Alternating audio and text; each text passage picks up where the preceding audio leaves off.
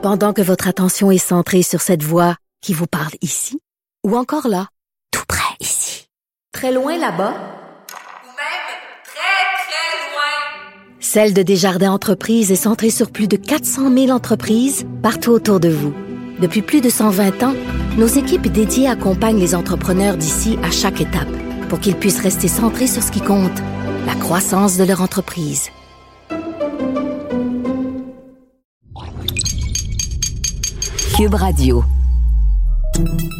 Salut, c'est Charles Tran avec l'équipe dans 5 minutes. On s'intéresse aux sciences, à l'histoire et à l'actualité.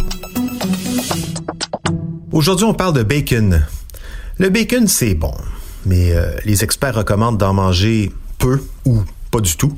Le bacon, c'est de la viande transformée et ça augmenterait, selon de nombreuses études, le risque, ben oui, d'avoir un cancer. Mais peut-être qu'il manière de contourner ces problèmes de santé en gardant le plaisir de croquer dans une tranche de bacon croustillant un, dimanche matin d'hiver. Élie Jeté nous en dit plus. Y a-t-il quelque chose de plus réconfortant que de se réveiller avec le crépitement du bacon? Ok, oui, probablement qu'il existe plusieurs autres réconforts plus appréciés, notamment pour les gens qui sont végétariens mais la vente de bacon a augmenté un peu partout dans le monde durant la pandémie. Comme quoi, manger ses émotions, ben ça a été populaire. La présence de nitrite est l'élément le plus reconnu dans le bacon parmi les choses qui pourraient donner le cancer.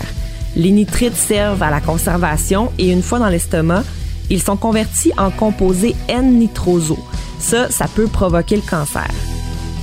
Et même si on annonce que votre bacon est sans nitrite, eh bien, les nitrites sont souvent remplacés par une source végétale de conservation qui est encore convertie en N-nitroso, notre élément qui provoque le cancer. La transformation de ces nitrites en éléments cancérogènes, ça se passe durant le processus de friture.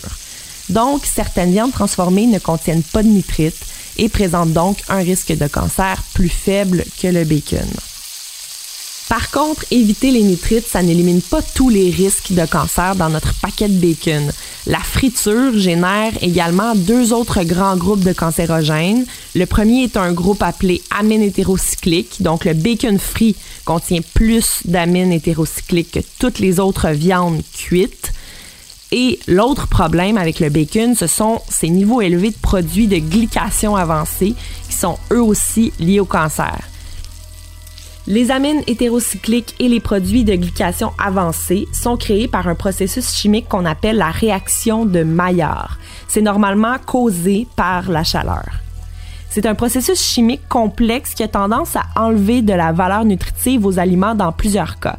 C'est aussi la réaction de Maillard qui provoque un brunissement, ce qui fait en sorte que les méthodes de cuisson où il y a peu de brunissement font en sorte que la viande contient moins de cancérogènes. Le risque de cancer lié au bacon pourrait donc dépendre de la façon dont on fait cuire le bacon, selon ce que rapporte le professeur et auteur anglais Richard Hoffman dans le magazine numérique The Conversation. Par exemple, le bacon légèrement bruni a seulement un dixième des amines hétérocycliques du bacon bien cuit. Donc, le bacon cuit au micro-ondes est bien moins dommageable que le bacon frit. Mais c'est quoi la solution là, si notre plaisir gustatif l'emporte et qu'on veut quand même frire notre bacon pour profiter de toutes les réactions positives que ça occasionne dans notre cerveau en ce qui a trait au réconfort? Eh bien, les aliments riches en antioxydants peuvent réduire des réactions chimiques oxydantes nocives.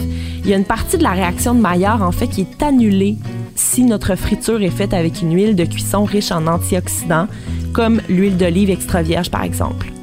La modération au meilleur goût, hein, c'est ce qu'on dit. Et si on ne modère pas, mais qu'on exagère plutôt, hein, qu'on va à l'inverse de la modération, à quoi on s'expose exactement? Plusieurs recherches associent la consommation de viande transformée à un risque accru de cancer de l'œsophage qu'on appelle adénosarcinome de l'œsophage. Le précurseur de ce cancer-là s'appelle l'œsophage de Barrett. Les symptômes de l'œsophage de Barrett sont les reflux gastriques, les brûlures d'estomac, difficultés à digérer, de la toux chronique, enrouement, infections pulmonaires fréquentes comme des pneumonies. Par contre, 800 000 Canadiens sont atteints de l'œsophage de Barrett et près de la moitié d'entre eux n'ont aucun symptôme.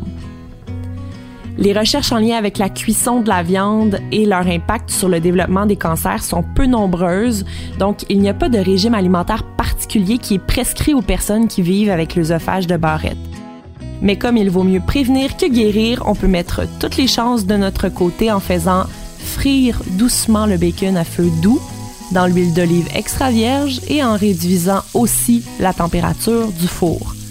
On peut aussi choisir des viandes sans nitrite ou qui ne nécessitent pas d'être frites pour être goûteuses. Oui, oui, vous avez bien entendu le bacon déjà gras, frit dans l'huile d'olive, du gras, mais du bon gras. C'est meilleur, ou en tout cas c'est moins pire, que du bacon frit tout seul. Pas moins pire euh, au niveau calorique, hein, mais euh, moins pire pour les risques de cancer ou du syndrome de Barrett. Personnellement, le micro-ondes demeure pour moi une solution plus élégante et croustillante aussi, toujours dans la modération. Hein? Merci Élie Jeté. C'était en cinq minutes.